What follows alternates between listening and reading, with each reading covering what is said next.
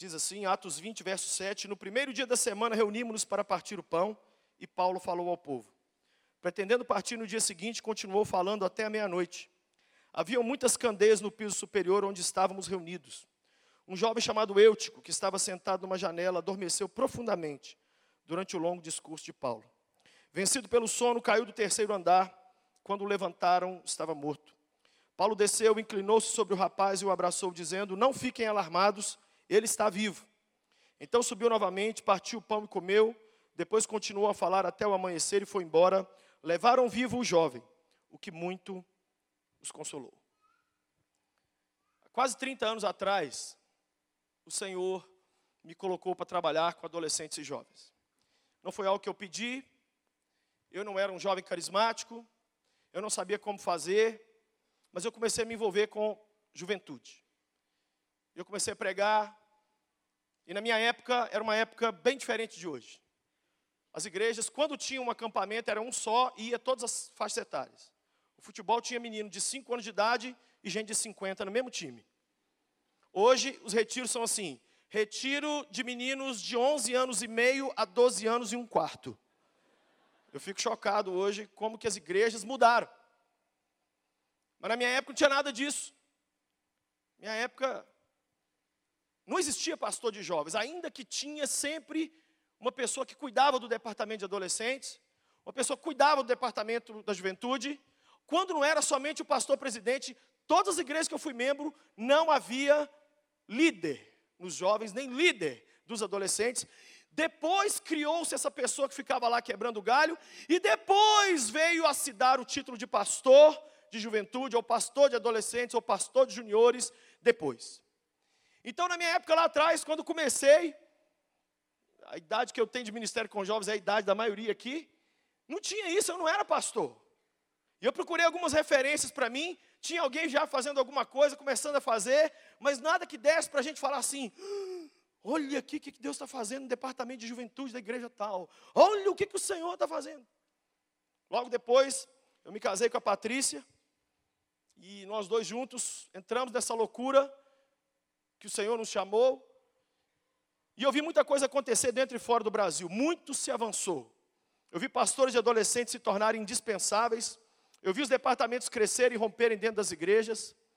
Eu vi igrejas se tornarem conhecidas pelos seus ministérios de jovens e de adolescentes. Eu vi líderes começarem a receber salário, que aí eles podiam largar o emprego secular e ficar dentro da igreja só por conta de cuidar da galera. Mas infelizmente também eu vi muita coisa andar para trás. Eu vi muitas quedas, eu vi retrocesso, eu vi gente fazer coisa errada, inclusive eu. No processo de trabalhar com adolescentes e jovens e de levá-los a Cristo, a serem loucos por Jesus, eu errei muitas vezes. E eu vi muitos colegas errarem também. Alguns se recuperaram, outros não. Hoje eu estou com 43 anos de idade, a parte não fica velha nunca, mas eu fico. E com essa idade que eu tenho, eu hoje insisto em ser pastor de jovens. Tenho falado com meu amigo aqui, o Wagner o Capacete, que eu invejo o lugar dele. Porque eu ainda consigo preferir trabalhar com adolescentes do que jovens, que para mim é o melhor departamento que tem em qualquer igreja, é a coisa mais louca que tem um adolescente. Se você pegar um adolescente, o mundo está aos seus pés. Você pode fazer o que você quiser. E durante anos trabalhei com adolescentes, continuo fazendo de vez em quando, mas hoje, pela graça de Deus, ali na Lagoinha, eu, pastor Richard, minha equipe, cuidamos de jovens que a gente nem consegue calcular. Mas muitos colegas meus não conseguiram. Muita gente não conseguiu. Prova disso é que uma pesquisa minha pessoal mostrou que o tempo médio que um líder de adolescentes e juventude permanece no cargo no Brasil é de um ano a um ano e meio. Um ano a um ano e meio. Para você fazer alguma coisa relevante, você precisa ficar pelo menos três anos na mesma posição. Mas eu vi muita gente boa, que ia fazer muita coisa maravilhosa, morreu ao longo do caminho, parar, desanimar, ser desanimada. E eu então, no início desse ano, entrou uma palavra dentro de mim, autópsia. Autópsia. O que é autópsia? É checagem de um cadáver para descobrir a causa de morte. É tentar descobrir o que é que matou aquele infeliz. Dá trabalho até depois de morto. E eu falei, meu Deus, será que eu estou virando uma autópsia? O que é uma autópsia? E autópsia espiritual? E o que é que uma autópsia do ministério de jovens? E eu comecei a pensar sobre isso, a orar sobre isso, e uma noite, numa noite só, eu fui lá para cima da minha casa e eu desovei um livro, dei a luz lá, nasceu de parto normal, 7 quilos. Quase me matou. E eu estou aqui hoje para poder compartilhar um pouco com você do que eu tenho vivido e para falar que Deus nessa noite tem uma autópsia para a gente. Só que no final, ao invés de um sepultamento, vai haver uma ressurreição. Eu estava ali sentado e o Espírito de Jesus falou algo muito forte comigo. Ele falou: Filho, assim como eu mandei José à frente do povo dele, da família dele, para preparar o caminho, eu mandei você e aqueles que vão ministrar na vida desses, para que eles cheguem com tudo mais suave do que vocês encontraram. E a minha oração nessa noite é que pelo menos um. Eu não tenho ilusão, gente. Eu tenho andado em crise com os meus sermões. Crise, crise, crise, crise. Tanto é que eu estou cismado de cantar na hora que eu prego agora, porque. eu estou com a crise com os meus sermões. Então eu olho a multidão dessa assim, eu falo assim: será que uns cinco? Será que uns quatro, cinco vai mudar a vida deles aqui? Então eu não tenho ilusão que numa noite como essa, todo mundo vai. Ai, meu Deus do céu, o que foi isso? Não, eu, eu tenho essa consciência. Mas eu sei que Deus nessa noite vai levantar e vai tirar dessa situação de morte alguns que estão aqui. Eu quero começar a falar então primeiro sobre o nascimento errado. Diga comigo, nasceu por engano. Como que uma pessoa nasce por engano no ministério com jovens? Ele cai de paraquedas. Ele tem o dom para falar para jovens, o pastor olha para ele e fala assim: Uhul, pega lá, é nós. Não é pecado não ter chamado para trabalhar com juventude, não é pecado. Pastorzão, eu sou só uma moça feliz, alegre, que é amiga de todo mundo. Eu sou só um rapaz que sabe falar as gírias da negada. Eu não sou líder. Não, mas você conversa, é amigo. Vá, assume! E hoje tem tanto paraquedista, tanto quebra-galho. E o quebra-galho quebra o galho e quebra o ministério também. E muitos lugares que eu tenho ido. Fui numa igreja outro dia e eu vi lá um jovem que toda vez que eu encontrava ele, ele era o mais alegre. Me buscava no aeroporto. Um dia ele me buscou no aeroporto assim, pastor, adivinha o que aconteceu? Eu falei, o quê? Me colocaram para pastorear os jovens da igreja. Ah, por que você está assim? Não te deram salário, não? Não, pastor, não, nem nada disso não. Meu Deus do céu, eu perdi a alegria, eu estou querendo morrer. Ai, pastor, converse comigo. Falei, não morre não. Por que, que você está assim? Ai, pastor, eu sirvo para ser um auxiliar legal, mas eu não sirvo para ser o chefe. Quem sabe você está aqui hoje e é um paraquedista. Não precisamos de paraquedista nem de quebra galho no ministério para preencher buraco. Deus tem. Olha o que eu tenho falado para os pastores. Ontem, um pastor me falou, Lucinho, me fala o nome de algum líder de jovem que está sem igreja aí no Brasil, que eu preciso trazer ele cá para o Nordeste para ser pastor de jovens da minha igreja. Eu falei, pastor, eu acredito que nas categorias de base da sua igreja tem lá um surtado, um psicopata, um maluco, um demente, porque para pastorear adolescente jovem, você tem que ter perdido seu cérebro em algum lugar. O negócio não dá retorno. Você nunca ouviu falar líder de jovem famoso? Tem cantor famoso, tem pastor famoso, tem assassino famoso. Se você fizer um acampamento der tudo certo, ministério de jovens. Se der errado, cadê o líder? É uma roubada.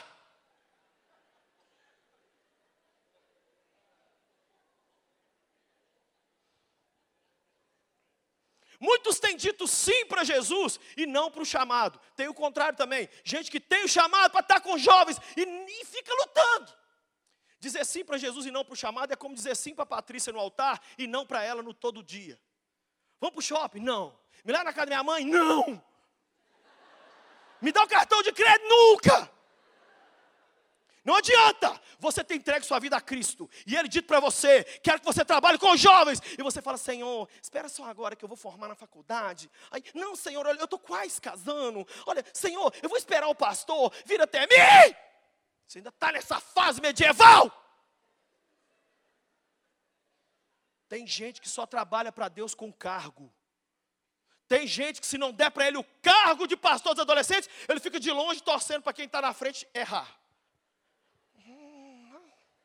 Se fosse eu, entendeu? Mas não, é porque ele pertence ao círculo dos íntimos do filho do pastor. Então vamos ver se ferrar. Mas na hora que me der posse, no dia 31 de dezembro de 2000, vou meter assim, ó, sob nova direção.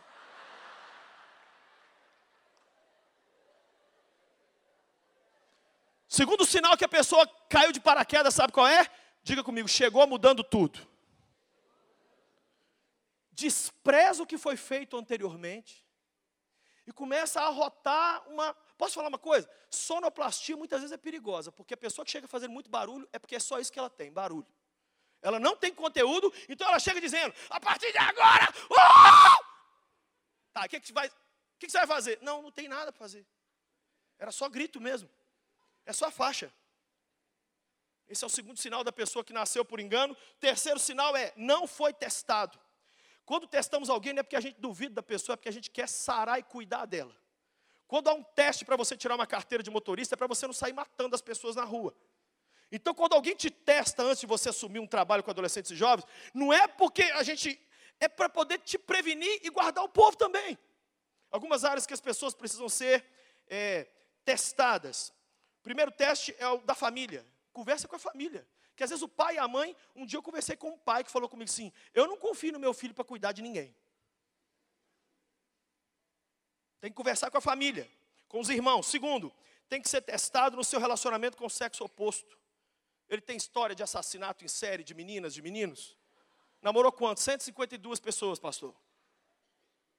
Como é que é o relacionamento dele? Ele fica agarrando e beijando e ele é pegajoso com todo mundo. Terceira área que um jovem líder precisa ser testado é na área financeira.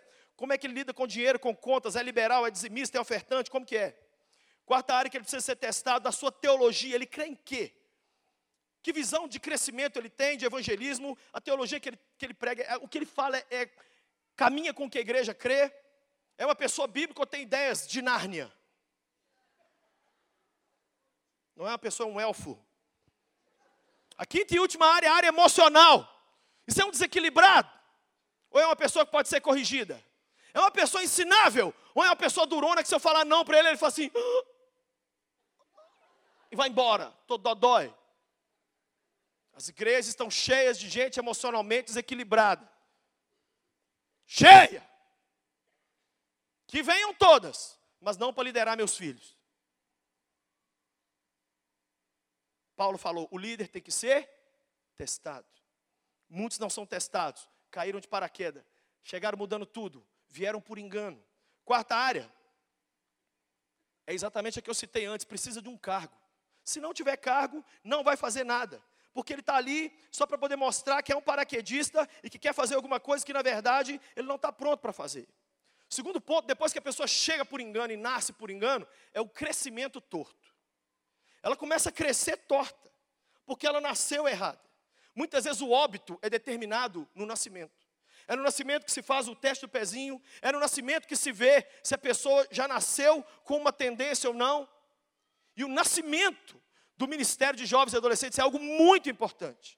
Mas quando isso não é olhado, quando o líder não é testado, quando ele não é acompanhado, há esse crescimento torto.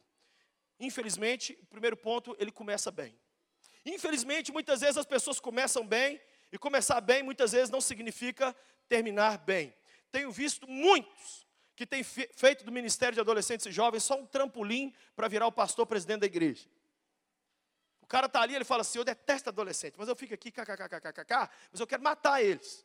Eu nem assisti High School Music de tanta raiva que eu tenho de adolescente. Mas eu estou aqui porque o pastor é velhinho. Ah, você vai ver a hora que eu virar pastor dessa bagaça aqui. Vou assumir que eu estou pegando a base. Eu já, gente, eu já vi, eu já ouvi conversas assim, de pessoas que aquilo ali é só um trampolim. Deixa eu te falar uma coisa aqui. E se Deus nessa noite apontasse o dedo na sua cara e dissesse: a última coisa que eu quero que você faça para mim na terra é cuidar de adolescentes e jovens, e depois disso você vai morrer. Você ficaria?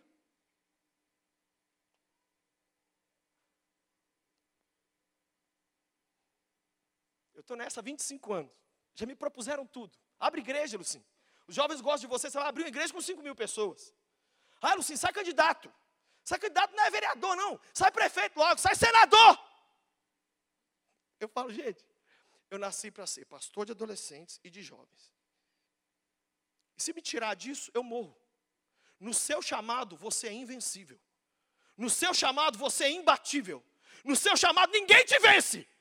Mas se você tirar um pezinho para fora do que Deus te mandou fazer, morte. Sansão foi esfolgado. Deus deu força a ele para proteger o povo. O que, que ele fez com a força? Começou a pegar a mulherada. Deus falou: então me devolve a força. O instrumento era para cumprir o chamado. Você não quer cumprir o chamado? Me dá a força. Ele perdeu a força. Mas no dia que ele voltou para o chamado dele, um minuto, Senhor, mais uma vez, fortalece o teu servo para eu cumprir meu chamado, que é matar essa raça do inferno aqui. Em um minuto, ele fez para Deus mais do que fez em toda a sua vida. Você, dentro do seu chamado, vai cumprir para Deus o que você nunca conseguiu cumprir fora dele em 20 anos. Eu quero nessa noite te incentivar a permanecer naquilo que Deus te chamou para fazer. Um monte de gente falando para mim, um cara que me detesta aí escrever essa semana na internet. O Lucinho é um tiozão de 43 anos que está posando de jovem. Eu prefiro ter 43 e ser doido, surtado e começar tudo de novo para ele, do que ser um besta quadrado de 23 anos de idade, mané, um jacu. Todo tizão. O diabo está num processo de tiosificar você. Porque tiozões não conseguem ganhar a não ser tiozões. Se você é pastor de jovem, você não pode virar um tio, caramba! Cadê a loucura? Eu fico com raiva de líder de jovem educadinho demais. Você está mexendo com uma geração surtada, psicótica, bipolar, esquizofrênica. Você tem que apresentar uma loucura que vai sarar esses miseráveis.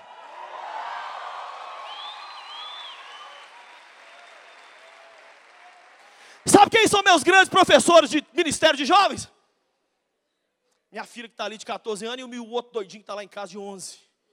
Eles é que me ensinam. Porque eu chego perto deles, é F5 todo dia. Todo dia. Eu canto a música, eles falam, não, pai, nessa música que está cantando, não é tchererê, tchê, o cara até morreu. Pai, você nem tem tchererê, tchê, ainda. Pai, calça não usa mais assim não, pai, você enfia para dentro, pai. Eles aqui me ensinam. Olha aqui, ela me mostrou, pai, olha aqui, o Justin Bieber saiu uma foto pelada dele no Instagram. Eu comecei a seguir o Bieber. Como que eu quero ganhar uma geração que eu não sei nada do adolescente mais conhecido do mundo? Não, a gente fica nos nossos guetos evangélicos, dentro da igreja. Ai, André Valadão, eu só conheço o Thales. Ai, eu conheço o Pastorzinho. Você vai longe. Tá? Você vai longe.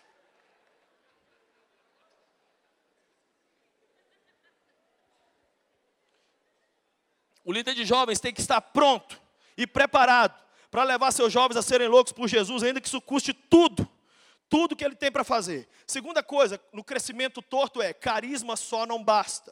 O que eu mais vejo hoje é a gente tentando fazer a obra de Deus em cima de um carisma pessoal. Sabe falar bem, sabe mexer com a galera, aí entra. Não. Eu fui a uma igreja no Rio de Janeiro, no estado do Rio de Janeiro. O líder dos jovens, casado, pegou um monte de menininha. O pastor presidente da igreja, velhinho, disciplinou ele. Ele não aceitou a disciplina e saiu da igreja. E levou todos os adolescentes que conseguiam ser mais retardados que ele. E ele abriu uma igreja. O nome da igreja? Igreja Vida Livre.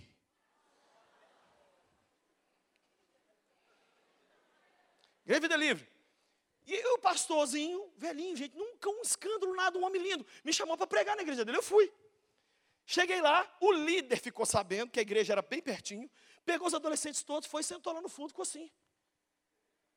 E o cara, é, professor de educação física, muito bonito, muito carismático, muito envolvente. Até os pais ficaram a favor do cara e não do pastor presidente. Eu fui pregar, falei, gente, hoje eu vou pregar aqui o único, último sermão, único que eu vou pregar na minha vida aqui, nunca mais vou voltar. É, o sermão de hoje se chama, eu vou pregar sobre os três Cs. Primeiro C, carisma. Diga comigo, carisma. Aí, não, eu, vocês não precisam repetir, não. Primeiro C, carisma. Eu mandei todo mundo repetir carisma. Eu falei, segundo C, caráter. Aí todo mundo repetiu, caráter. Aí eu falei, carisma sem caráter é o terceiro C, cocô. Então agora eu quero que todos falem um cocô bem forte. Vamos lá, carisma sem caráter é cocô. Todo mundo. Aí eu fiz, agora só mulheres falando cocô. Vamos lá, mulher, carisma, caráter, hein? Cocô. Homens, vamos lá, cocô, bem forte, cocô. Fala, fala. Depois que todo mundo falou, eu falei assim: é isso que eu estou vendo aqui dentro. Ai, meu Kung Fu Panda entrou dentro de mim.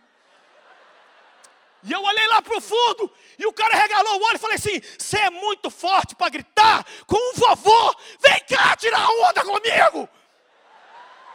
Ser é corajoso para pegar as menininhas, você não tem caráter. E quem apoiou também não tem, não. Ah,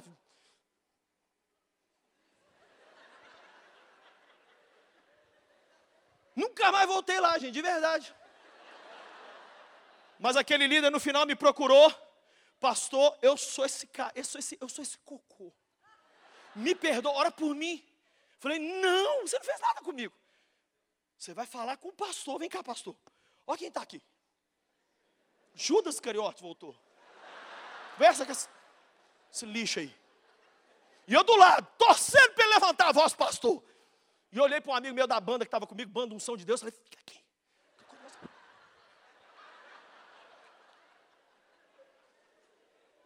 Você está fazendo o que Cristo te mandou fazer em cima de um carisma? Ou você está fazendo isso na força do Espírito de Jesus? Não se ganhe uma geração no gogó. Em festinha, eu faço festa, gente, eu faço tudo. Mas se não houver a graça do Cristo vivo, nós vamos perder esses meninos. Carisma natural é legal, só que não. Terceira coisa do crescimento errado é o discipulado zero. Um fator determinante na morte de líderes e jovens é a falta de discipulado. Imagina um guarda-chuva e está chovendo e você fora dele. É isso. Pastor Ebi Rubi, amigo, meu amigo, foi na, outro dia na Lagoinha e contou que ele tinha um líder que ele era, caminhava com ele. E ele resolveu esconder as coisas desse líder. E as coisas começaram a dar errado, errado, errado, errado, errado. E um dia o líder dele falou assim: Você não vai me contar, não? Porque Jesus já me contou os babados. É. Ele falou: Pastor, está acontecendo isso, isso, isso, isso. Por isso que eu voltei à prática dos antigos pecados. Eu não consigo nem imaginar o pastor aí pecando. Mas diz que ele pecou. Você tem sido discipulado? Alguém pode pôr a mão na sua cabeça e te ajudar? Alguém pode caminhar com você? Alguém tem autoridade para poder te ensinar alguma coisa? Eu viajo por esse país, gente, e fora. E o que eu ouço é: Lucinho, cuida de mim. Me acompanhe, me pastorei. Mas eu não tenho como fazer isso. O máximo que eu consigo, mesmo assim, não como eu queria, é com os pastores de jovens ali da Lagoinha. Não consigo. É o máximo. Mas hoje precisamos ser discipulados. Precisamos ser discipulados. Eu e você somos o teto espiritual dessa geração. Eles não vão chegar até onde, até onde estamos se a gente não buscar esses meninos. Nós temos que ir lá e falar assim: você pode ser melhor do que eu. Eu não quero que seja igual, eu quero que seja melhor. A minha alegria na vida, o meu sonho realizado, vai ser um dia eu dentro do Morumbi, do Maracanã, do Mineirão, sentado, 100 mil jovens, eu não vou arrepiar um fio de cabelo. Isso já está virando realidade. Quantos estão vendo isso aí, gente? É normal. Lá em Goiânia, essa igreja lota o Serra Dourada. Lá em São Paulo, lota o Morumbi. Nós fizemos agora um evento no Mineirinho. Isso é normal. Não, não é isso que vai mexer. Sabe o que vai mexer? É a gente velhinho. Você também, que você também está ficando velho. E você lá no cantinho, assim, ó, com a bengalinha. E o molecada pondo terror lá. De repente ele disse assim: Antes da pregação, queremos honrar aquela pessoa que nos ensinou a amar Jesus e, e caminhou. Vem cá, pastor Lucinho. Aí leva 10 minutos para chegar lá. Aí você fala: Não, pode ficar por aí mesmo, amém, é ele.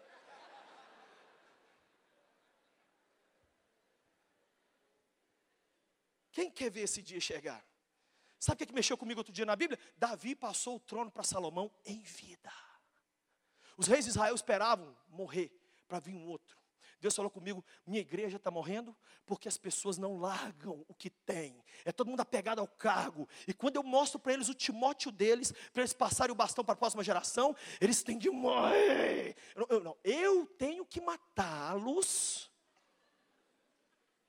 para vir sangue novo. Na minha igreja, sabe o que eu faço todo ano? Eu procuro o meu pastor querido, pastor, meu cargo está à disposição. Teve um ano desse aí que eu escrevi uma carta. Faça com a juventude o que o senhor quiser. Ele fala assim: ai, filho, não fala isso. Olha o que ele disse. Gente que eu quero que entregue o cargo, não entrega. E você, filho, tão lindo do Senhor, não, vai nessa tua força.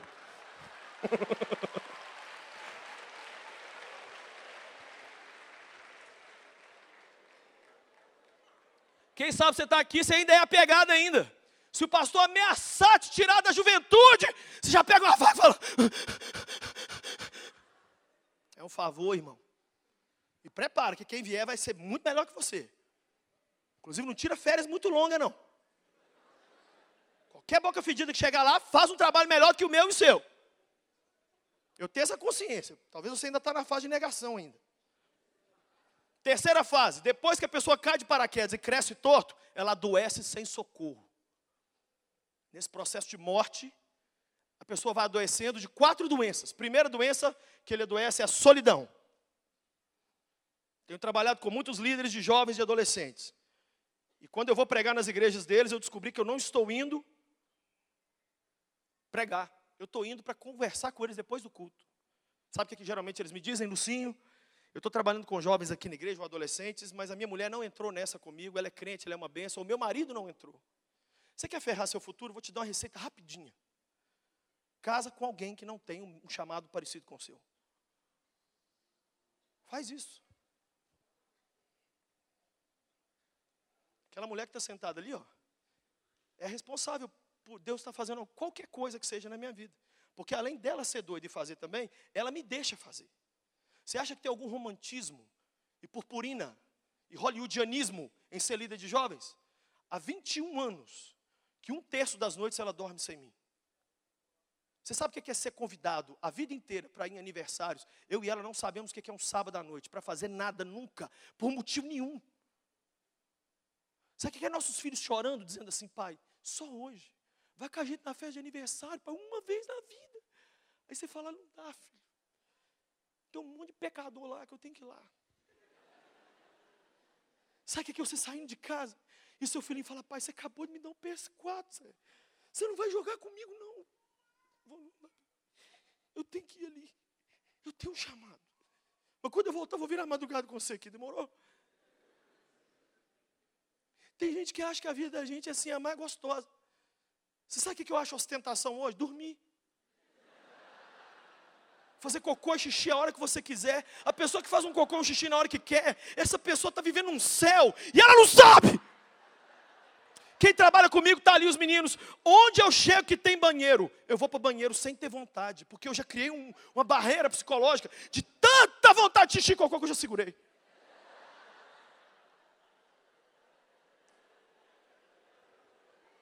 Por que isso, Lucinho? Porque tem um negócio que é dentro de mim. Tem uma chama, tem um fogo. Toda vez que eu ligo a televisão e eu vejo torcidas organizadas, aqueles são meus jovens. Toda vez que eu ligo a TV, eu vejo Rock em Rio. Desde a primeira edição. Eu vejo, Jesus, o que, é que meus meninos estão fazendo aí? São meus meninos. Eu não vou esperar ninguém se chamar de pastor de jovens do Brasil. Eu sou o pastor dos jovens do Brasil e você também é. Você não quer bater o pênalti, me dê essa bola aqui que eu vou bater. Calvino, todo mundo que ia pregar na igreja dele em Genebra, Calvino saía na rua e falava assim: aquele é meu ovelha, aquele é meu ovelha, aquele é meu ovelha, aquele é meu. Chegava no culto à noite, o pastor pregava, acabava de pregar, o pastor falava: Calvino, eu não vi aquele povo nada lá na igreja. Ele falava assim: ah, não, toda Genebra é minha ovelha, eu só estou avisando a eles aos poucos. Deixa eu te falar uma coisa: você é o pastor dos jovens e dos adolescentes desse país aqui. E eu não sei se você sabe, mas um em cada quatro ovelhas sua é alcoólatra. E eu não sei se você sabe, mas o suicídio é a terceira causa de morte do jovem brasileiro. Eu não sei se você sabe, mas tem uma epidemia de crack matando nossos meninos. E nós vamos fazer o quê? Ficar em casa assistindo Netflix?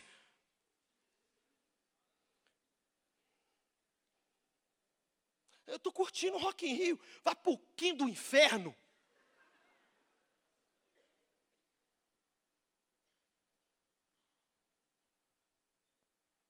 Conversa com seus amigos lá do recreio, dos bandeirantes. Amigos meus me ligam, Lucinho. É um tanto de jovem caído na rua. É um tanto de camisinha. É um tanto de seringa. Não, é a cultura. Oh, que lindo! Muda essa cabeça idiota sua, líder miserável. Está morrendo a molecada debaixo do nosso nariz. E nós estamos tratando o negócio igual se fosse episódio de Chiquititas. Quem sabe você está aqui hoje se sentindo sozinho, sem parceria, você não vai chegar nenhum. Olha, sabe o que eu estou vendo, gente? O crente, o crente Messi. Sabe o que é o crente Messi? É o cara que ele fica ali dentro da igreja dele. E dentro da igreja dele ele marca gol. Já viu o Messi? Tem 23 anos que a seleção da Argentina não ganha um título. E tem o melhor jogador do mundo. Mas no Barcelona o cara põe o terror.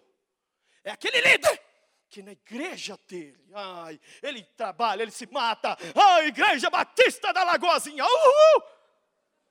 Ah, é marcha para Jesus? A gente não vamos, não. Quem vai liderar? Ah, é seminário do não sei quem, é congresso. Ai, eu não, a gente não vamos. É? Você é o Messi. Só faz gol no seu time. Isolado. Não conhece ninguém. Não chama ninguém para pregar, não vai pregar lugar. Outro dia eu falei com um amigo meu de três igrejas muito boas no Brasil, que são muito relevantes. Estou quase falando o nome deles aqui. São maravilhosos para trabalhar com jovens, mas os caras são fechados, não chamam ninguém, não levam ninguém, não traz ninguém, tipo, nós nos bastamos. O que, que adianta Deus ter dado uma graça para eles ganhar milhares de jovens, vocês ficam lá fechados? É o gueto. Segunda doença é a pressão. Tem matado muitos líderes, adoecido muitos ministérios. É interessante que a pressão que cria um, um diamante rebenta um cano. Muita gente de pressão estoura e outros ficam brilhantes. Quem sabe você está aqui hoje pressionado. O ministério está sendo um peso muito grande na sua vida. Era uma alegria, mas agora virou duas alegrias: a hora que entra e a hora que sai. Terceira doença é o desânimo. Oito em cada dez líderes de adolescentes e jovens que eu converso estão pensando em desistir. Oito em cada dez líderes de adolescentes e jovens que eu converso estão pensando em desistir. Oito! 80%. Eu fiz essa pesquisa e aferi esse número várias vezes para não falar errado. O desânimo vem, a pressão aumenta e isso gera o desânimo. Gera o desânimo, que vem sobre muitos. Se não tiver um chamado do céu verdadeiro e um amor genuíno pelos jovens, você não vai continuar. Tem que ter um chamado verdadeiro e um amor genuíno por eles. Um amor muito grande. Mas hoje muitos estão no piloto automático. Que nessa noite ele encha de combustível do céu a nossa vida para a gente continuar. E a última doença é a tentação. Outro dia um jovem falou para mim, Lucinho, o pastor fulano caiu, o pastor fulano caiu. É um grande líder de jovem que todo mundo aqui já ouviu o sermão dele. Mas ele caiu e caiu e caiu e caiu mesmo.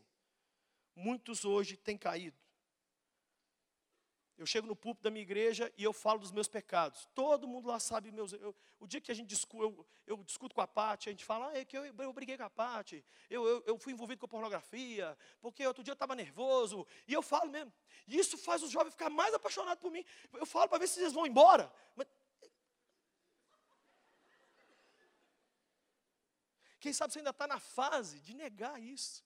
Você quer ganhar essa geração? Fala para eles que você é igual a eles. Você não é o Clark Kent, não, você não é o bonitão na balachita, não. Confessa suas tentações. Pastor Márcio diz: é melhor confessar tentação do que confessar pecado.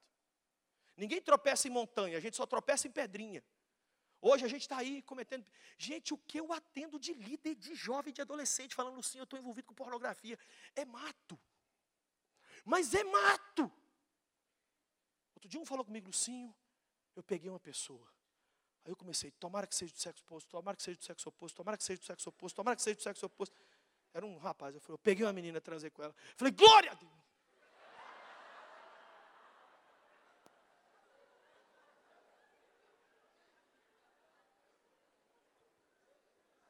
Eu estou ficando cínico. As pessoas vêm falar comigo, falar que está na pornografia. Eu falo, ah, na, ah, achei que era um negócio. De tanto que o pecado e a tentação está em cima do rapaz e da moça, do, do jovem, do pastor, de adolescentes e jovens. Sabe por quê? Deus transforma você no para-raio deles. E o que eles vivem, você começa a viver. Eu, com 43 anos de idade, eu sinto dentro de mim o que os adolescentes sentem. Eu vou preparar um sermão, eu falo, Deus, me ajuda a sentir o que eles estão sentindo, para eu pregar um negócio que vai ser igual um soco na boca deles.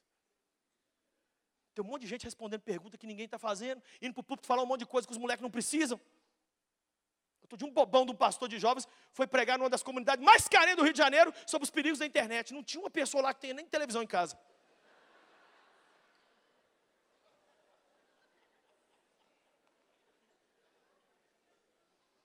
E por fim esse menino morre. Por que, que ele morre? Por que, que esse líder morre? Porque negou os sinais de alerta. Esse é o primeiro ponto. Toda vez que um carro acende uma luz, acenda também a sua interrogação. Por que, que essa luz acendeu? Por que, você começou a pensar na volta aos antigos pecados? Por que, você está pensando em desistir? Por que, você está discutindo muito? Por que, você está vivendo o que você está vivendo? Por que, você está discutindo com o seu pastor? Um monte de líderes me procuram e falam, Lucinho, eu e o meu pastor, a gente está fundando o UFC aqui dentro da igreja. Nós quebramos a cara um do outro, e aquilo que começou com uma grande parceria, agora eu estou com meus adolescentes, ele do lado de lá, e nós estamos criando um cabo de guerra. A minha igreja é muito engessada, é outra coisa que eu ouço demais. Ninguém nos apoia, ninguém nos, nos estende a mão. Toda hora eu ouço isso. Toda hora eu ouço isso. As pessoas estão negando os sinais de alerta. Não negue esses sinais. Deus permite a gente ver algumas coisas antes de cair, antes de acontecer uma tragédia. Na minha casa tinha uma televisão que, mesmo tirando da tomada, o LED continuava aceso. Um minuto depois, o LED estava aceso. Eu falei, gente, tem demônio nessa televisão aqui? Sabia que defunto, unha e cabelo continua crescendo depois de morto? Você sabia que a luz das estrelas, muitas vezes, a luz que você está vendo não existe porque a estrela já morreu? Muita gente continua fazendo coisas para Deus, mas já morreu. É óbito. Tem igrejas que eu vou, que eu saio com o coração triste, porque eu saio e digo: Isso aqui é óbito, morreu, acabou. Mas continua crescendo o cabelo, a luzinha do, do LED continua lá. Ainda tem movimento. O defunto ainda mexe. Segundo, sabe por que morreu? Disciplinas espirituais falidas. Não tem como cuidar de adolescentes e jovens sem oração, leitura bíblica e jejum. Não é difícil, não, é impossível. Isso atinge toda a falência de tudo que você faz para Deus. É preciso ressuscitar as disciplinas espirituais e trabalhar com os jovens, porque senão nós não vamos suportar. Se você não orar e não orar muito, nada vai acontecer. Quem sabe você está aqui hoje, precisando ressuscitar a sua comunhão com Deus. Não importa se você vai pregar. Outro dia, o ano passado, eu preguei nove vezes num dia. Nove. Eu fiz três seminários, preguei nove vezes. Mas não tem um dia nos últimos 12, 13 anos, não sei. O último dia que eu fiquei sem orar uma hora e sem ler seis capítulos da Bíblia tem uns 12 anos. Estou contando isso aqui, você pode pensar, ah, é para aparecer. Deus sabe se é. Eu quero ser uma referência para você. E se eu estou rodando e pegando avião e não consigo fazer um xixi, um cocô, mas eu paro para orar e ler uma Bíblia, você faça a mesma coisa, caramba. Começa a priorizar isso mais do que pregar. Porque o telefone toca o dia inteiro. E o WhatsApp virou o emprego do Satanás. Os outros te mandam um zap o dia inteiro. Ai, aí sabe que a tragédia que a gente faz? Responde todos os idiotas. E deixa o único que não podia ficar sem resposta, sem resposta. Termina o dia, você respondeu todos os e-mails. Você curtiu todas as fotos de comida dos seus amigos do Instagram. Você fez tudo tipo fazer. E o Senhor ficou, cadê, cadê você andando comigo? Eu queria te dar uma ideia nova. Eu queria te falar, ah não, Senhor, eu estou fazendo a tua obra. Fui fazer uma visita, Senhor, para um adolescente pecador.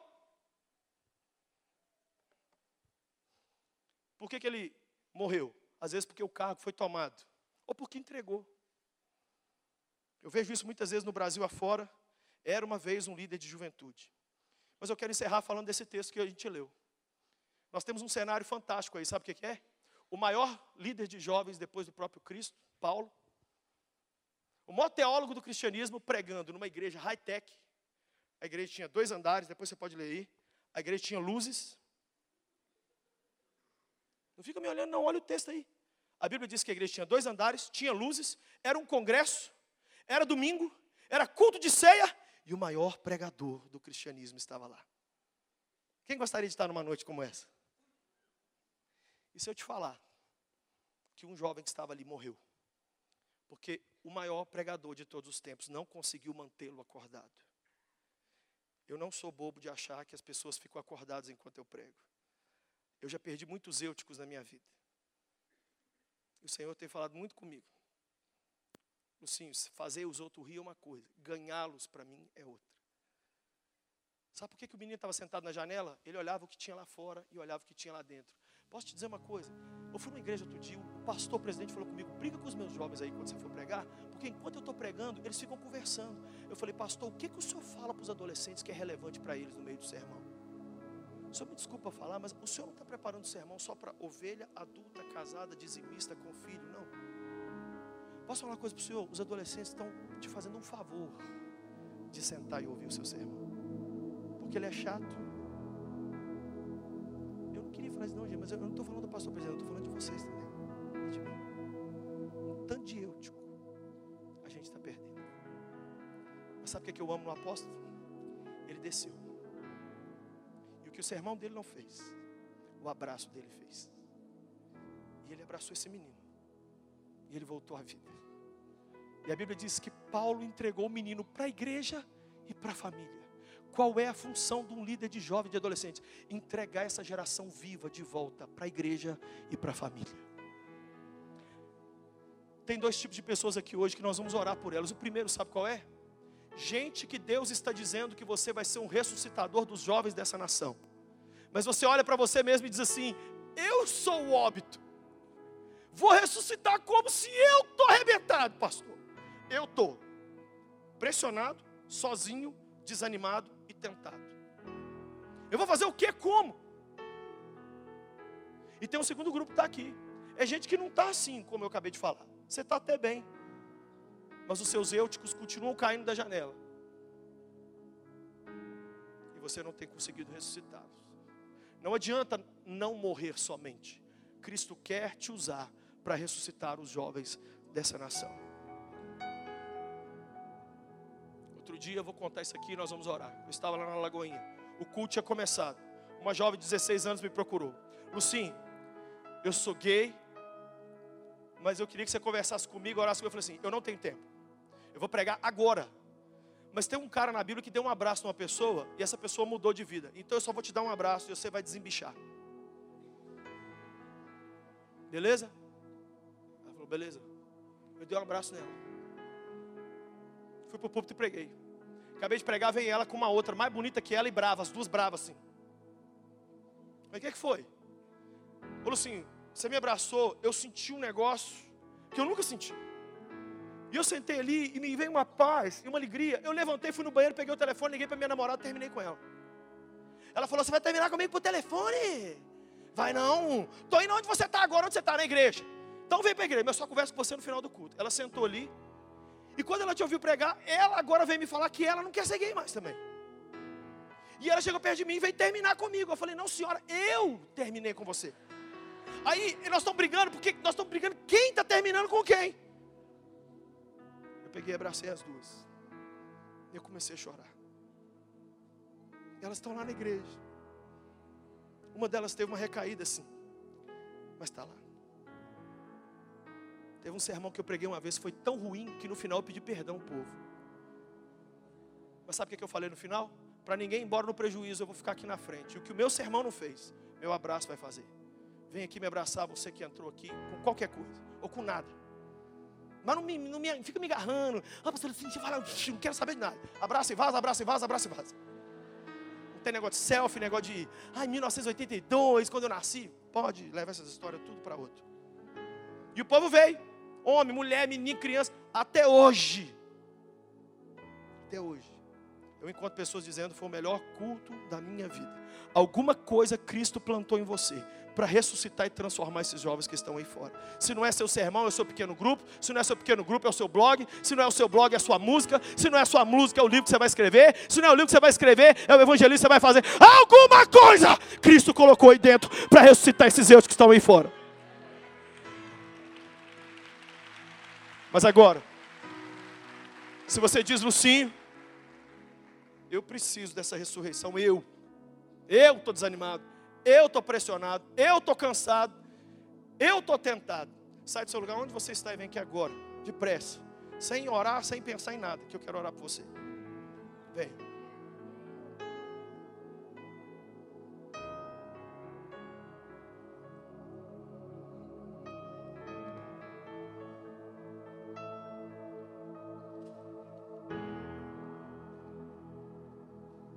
Será que você podia ficar em pé? Você podia ficar em pé, todo mundo, para o pessoal poder vir, todo mundo chegar? Fique em pé.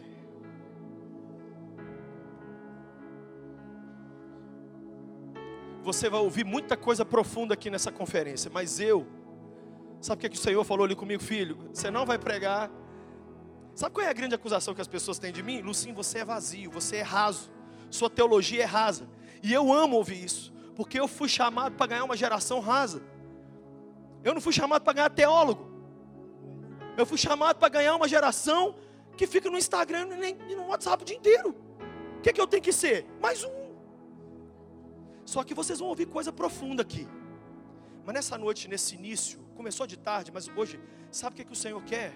Passar um desinfetante em nós, nos purificar, nos limpar, nos acordar. Porque o que vem amanhã, de manhã, com o Nelson, com o André Vargas, o que vem à tarde, o que vem à noite com Naor. Gente, quem conhece Naor aqui, Jesus de Nazaré? Olha que bando de gente inocente, olha. Vocês vão ver que é que vai passar o rolo compressor aqui em cima, o que, é que Deus vai fazer. Mas agora eu quero orar. Feche seus olhos. Fala com Deus. Senhor, eu acho que eu caí de paraquedas nessa história, Jesus. Estou vendo sinais de alerta, eu já estou vendo eu caminhando para alguma coisa tão ruim. Mas se o Senhor nessa noite permitiu que falasse sobre isso, me ressuscita, me cura. Me perdoa, Senhor. Assim como Paulo abraçou eu, tipo, eu quero, eu preciso de um novo começo. Uma pesquisa, uma pergunta que Jesus me fez, Lucinho, você entregaria o Davi e a Emily, seus filhos, para um líder de jovens como você cuidar? E eu tive que pensar para responder. Que sejamos nós os líderes de jovens que vão revolucionar essa geração. Nesta hora, enquanto você ora, o poderoso Espírito de Jesus vem aqui e ele ressuscita quem está caído, e ele levanta quem está morto, e ele põe de pé quem já não tem mais força para estar de pé. E o desânimo e o abatimento e a tentação e a pressão vão embora da nossa vida em nome de Jesus. Levante a sua voz e fale com o Senhor. E diga para Ele: Deus, eu preciso ser renovado e restaurado aqui nesse lugar. A minha igreja e os meus jovens não merecem um líder como eu estou. Me, me ajude a voltar melhor para minha casa, a voltar melhor para minha família, a voltar melhor. O meu pastor merece um auxiliar melhor. O mundo merece um eu melhor, Jesus. Que eu seja como Paulo, que ainda que o meu discurso seja sonolento, que o meu abraço seja salvador e transformador. Oh Deus, oh Deus, no final dessa autópsia, não me sepulta, me ressuscita. Levanta suas mãos, fala com Ele: ressuscita-me, Senhor. Devolve o fogo pela, pelo chamado, devolve a paixão pelas vidas, devolve o desejo de ver esse chamado cumprido, custe o que custar, haja o que houver, venha o que vier. Me ajuda, Espírito Santo, nos ajuda, Espírito Santo. Oh Senhor. Oh Senhor, oh Espírito Santo, oh Espírito Santo, oh Espírito Santo, oh meu Deus, ressuscita o chamado que está morto, ressuscita essa chama, ressuscita essa chama agora, Senhor, e coloca de pé. Tem milhões aqui representados, milhões. Nós vamos sair deste ano do global e nós veremos o maior movimento nas nossas juventudes e adolescentes. E tem gente aqui que em dois, três meses o Senhor vai duplicar, triplicar, quadriplicar o número de jovens lá da sua igreja. Deus vai te dar ideias novas, estratégias novas, sermões novos. Você fará o que nunca falou, pregará o que nunca pregou, irá onde nunca foi. Oh Jesus, com as suas mãos erguidas, diga: Deus, eis-me aqui para ser o Paulo dessa geração. Me ajude a abraçar os eúticos. Mas primeiro me ressuscita e me levanta, Senhor. Me ergue, Pai, e me perdoa. Lava-nos com teu sangue. Lava-nos com teu sangue. Lava-nos com teu sangue. E renova, Deus. Renova, Deus, a loucura por Jesus. Que o Senhor levante uma geração de loucos pelo Senhor, a partir da loucura que o Senhor plantou dentro de nós mesmos. Eis-nos aqui, Senhor. Repita comigo, meu Pai. Recebe nessa noite todo o meu óbito, minha tristeza, minha vontade de desistir, minha decepção com as pessoas. Recebe, Deus, as tentações, até as mais íntimas, que só eu conheço. Nesta noite eu quero ser ressuscitado. Para ressuscitar os eúticos da nação. Acende o fogo do chamado, como nunca houve em mim, para que eu saia pelas ruas, pelos bairros e cidades, levando o teu nome, incansavelmente, a partir de hoje, eu não vou morrer, nada me para, nada me para, nada me para, nada me para. Eu vou cumprir meu chamado, diga. Eu vou cumprir meu chamado. Eu vou cumprir meu chamado. E nós devolveremos os jovens da nação vivos para as igrejas e para as famílias. Eis-nos aqui, Senhor. Um instantezinho diante de Jesus. Ele deixou a gente passar tudo que a gente passou para chegar aqui hoje e dizer: ressuscita, ressuscita, ressuscita.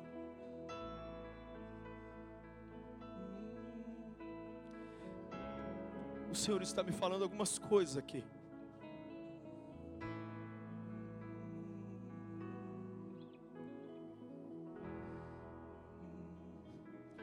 Ele está me dizendo de gente que chegou aqui dizendo: é agora ou nunca. Se não acontecer algo aqui, eu vou largar tudo lá.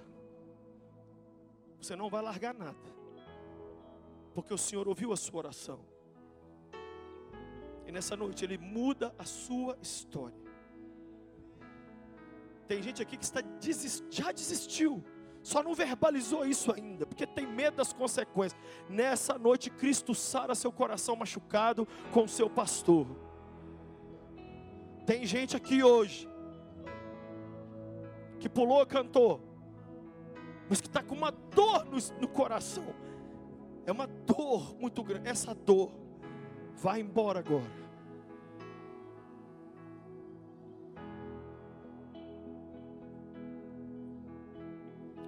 Oh Deus, e esse fogo vai arder dentro de nós.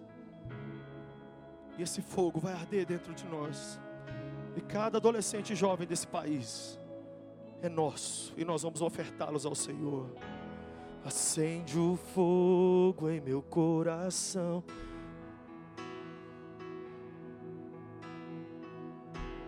Eu quero mais de ti, Deus. Eu quero mais de ti, Deus. Acende, acende, Senhor. Acende, Senhor. Acende, Senhor. Acende, Senhor. Eu quero mais de ti, Deus. Eu quero mais de ti, Deus.